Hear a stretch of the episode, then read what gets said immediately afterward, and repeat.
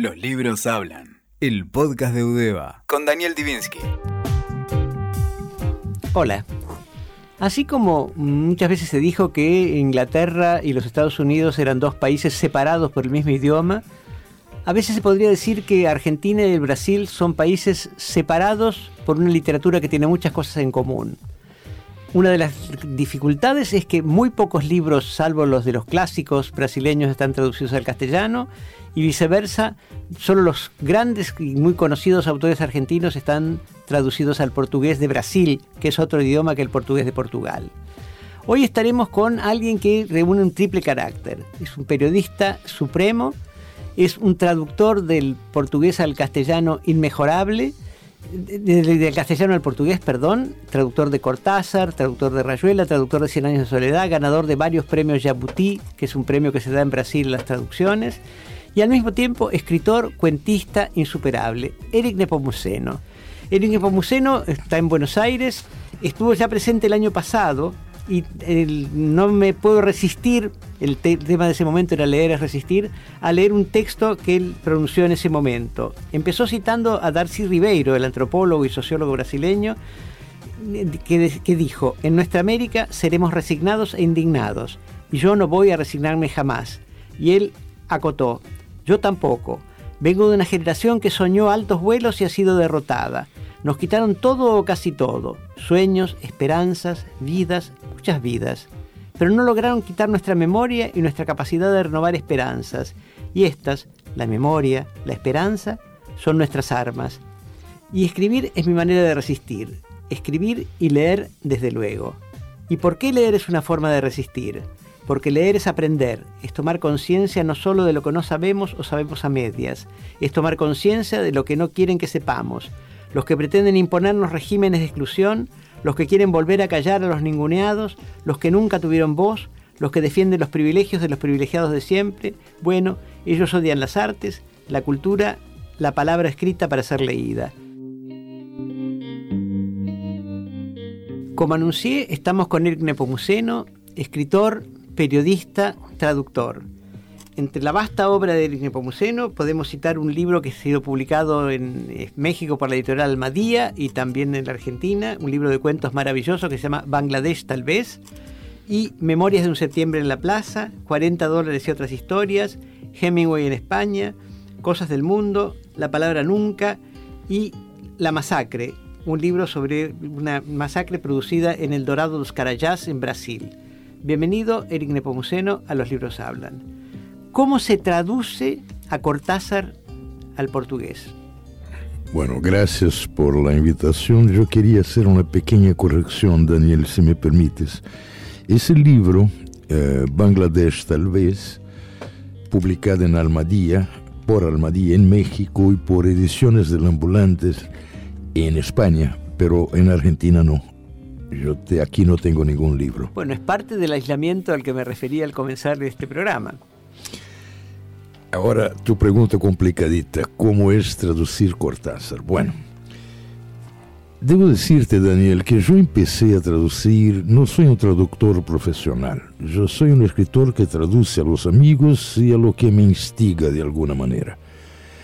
Isso começou em 73, quando eu tinha 24 anos, vim a viver em Buenos Aires e aqui comecei a conhecer escritores, a ser amigos que eram totalmente desconhecidos em Brasil. Então, para que mis amigos brasileños conheceram a mis amigos, mis novos amigos argentinos, empecé a traduzir. Y ese norte, la traducción por afecto, permanece hasta hoy. Yo traduje dos libros de Cortázar. Rayuela, que estoy terminando la revisión ahora, muy complicado, y Las Armas Secretas, porque hay en ese libro, Las Armas Secretas, un cuento que yo considero perfecto, que se llama El Perseguidor. Y curiosamente, por años y años, cuando yo vivía en Madrid y luego en México, Cortázar siempre me decía, ¿por qué no lo traduces?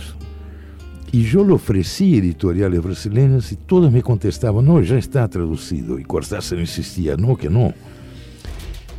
El año 91 una amiga asumió la dirección de una editorial y me pidió que tradujera algo. Yo propuse Las Armas Secretas. Ella dijo, no, ya está traducido y yo insistí que no. Al rato me llamó y me dijo, tenía razón, ¿cuándo empiezas? Ahora. Y la gran dificultad es que Julio ya no estaba. Él se fue el 84. Así que yo no podía decirle, mira, por fin logramos, después de siete años logramos, ¿no?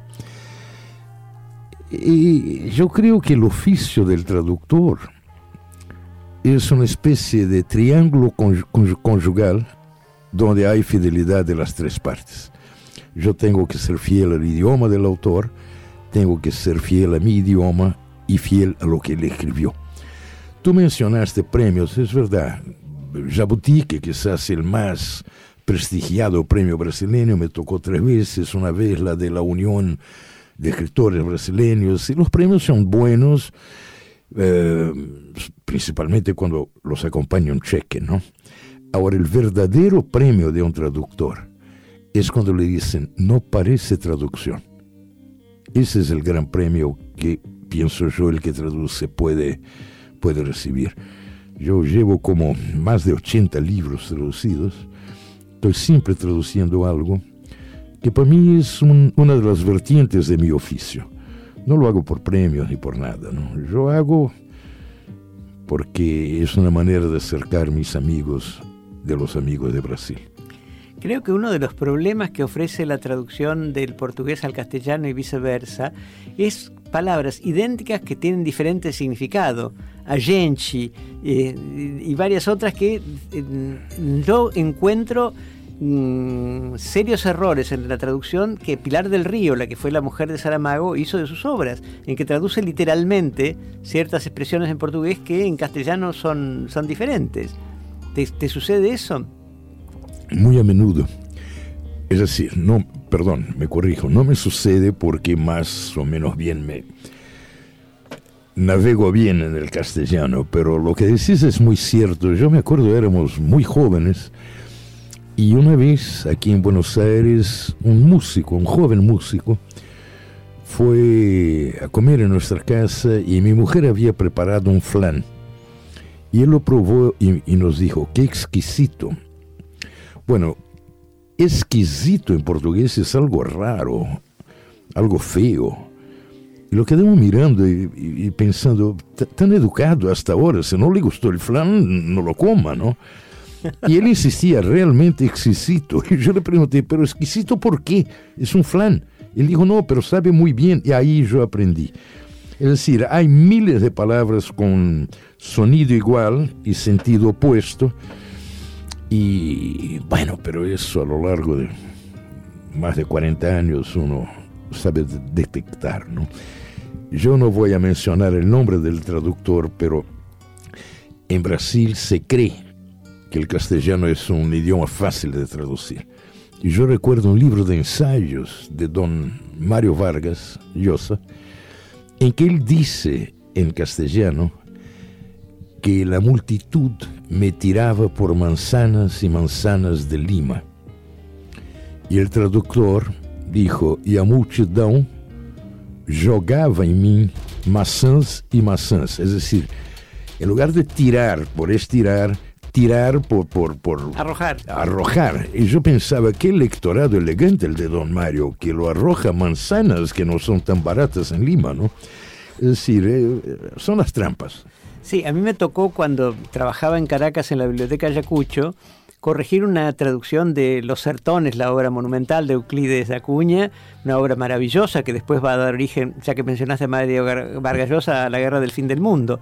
La traducción la había hecho una traductora argentina de origen portugués, Estela dos Santos, e incurría en el error de no usar el potencial, que se usa mucho en castellano, y usar el subjuntivo, que suena bastante, bastante raro y es uno de los tantos errores que se producen. Y después hay obras en portugués de traducción que me imagino tan complicadas como el Ulises, como por ejemplo Guimaraes Rosa. Mm. Mira, Daniel, yo, yo eh, un, un, error frecuente en Brasil es que, por ejemplo, en castellano, quisiera acompañarla a su casa, es muy coloquial em português. Gostaria de acompanhá-la até sua casa, é muito formal, muito burocrático. Uh, vou a besá-la em castelhano. A muchacha te dirá que sim ou que não. Vou beijá-la em português que não. Eh, el, el, el, yo creo que... Advertencia la, para turistas. Sí, advertencia para turistas. Yo creo, Daniel, que literatura, la escrita, la escritura es como música, ¿no? Tiene acordes, tiene disonancias, tiene pausa, tiene ritmo, tiene tonalidad. Entonces la gran dificultad para mí es captar eso, la, la atmósfera. Y una vez que logro captarla, ahí bueno, lo demás es fácil. Pasemos a tu trabajo como periodista. ¿Cómo te resulta abordar la que me parece tremenda realidad política del Brasil de hoy? Sobre todo para hacerla accesible a los lectores que te leen en, en Página 12 o en La Jornada de México. Hombre, yo llevo más de 50 años de periodismo a la espalda, ¿no? Y la verdad es que en Brasil ya no, ya no. Mi actividad periodística hoy día se limita a, a, a una columna quincenal en la Jornada de México, eh, pero con mucha frecuencia hago crónicas también, según el caso, y con Página 12, que es un, un vínculo que viene desde antes que el diario existiera. El año 86, Osvaldo Soriano me escribió una carta diciendo, un grupo de muchachos jóvenes piensa sacar un diario y estamos los veteranos, yo puse tu nombre. ¿Estás de acuerdo? Y yo le contesté por carta en aquella época, no, no, nada de acuerdo.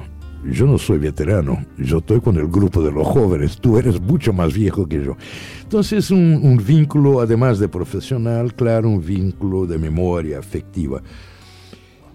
Y pasemos, porque tenemos que ir terminando, a tu trabajo como escritor. ¿Cómo se generan las historias de Bangladesh tal vez que son de tan diversa temática? Yo soy, Daniel, un escritor de muy poca imaginación pero muchísima memoria, ¿no? Yo me acuerdo de todo. Y a veces la memoria pide para volver, pide para salir.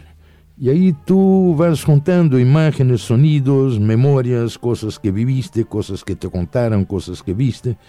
Y ahí, bueno, ahí están las historias. ¿Cómo fue la recepción por la crítica mexicana del libro cuando apareció? Mira, Bangladesh tal vez fue desde el año 2012 y a principios del 2013, febrero, marzo, el editor me mandó por mail dos o tres listas de las principales eh, presentaciones del año anterior. Y para mi sorpresa, entre los 20 yo estaba y luego entre los 10 también. Ahora recién salió un otro libro de cuentos en México por la misma Almadía, que se llama Las Tres Estaciones, y yo me sorprendí con el número de, de, de entrevistas que me pidieron, yo en Río, y como varios diarios, bueno, la jornada no cuenta porque al fin y al cabo colaboro ahí, pero el Universal, otro más que no me acuerdo ahora, creo que Milenio o Reforma, publicaron cuentos. O sea, además de la entrevista, publicaron los cuentos. Así que yo estoy contento. Ojalá el editor también, ¿no? Eric Nepomuceno, escritor, periodista, traductor, ¿cómo te sonaron las traducciones al castellano de tus cuentos no hechas por ti? No, yo, yo traducirme es muy complicado. En Bangladesh tal vez los cuentos fueron traducidos por escritores.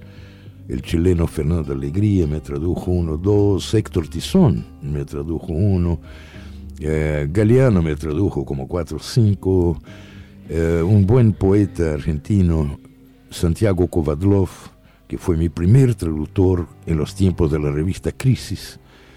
Luego las cosas cambiaron, ¿no? Pero él era del grupo de Crisis y, y tengo mucho orgullo de las traducciones de él.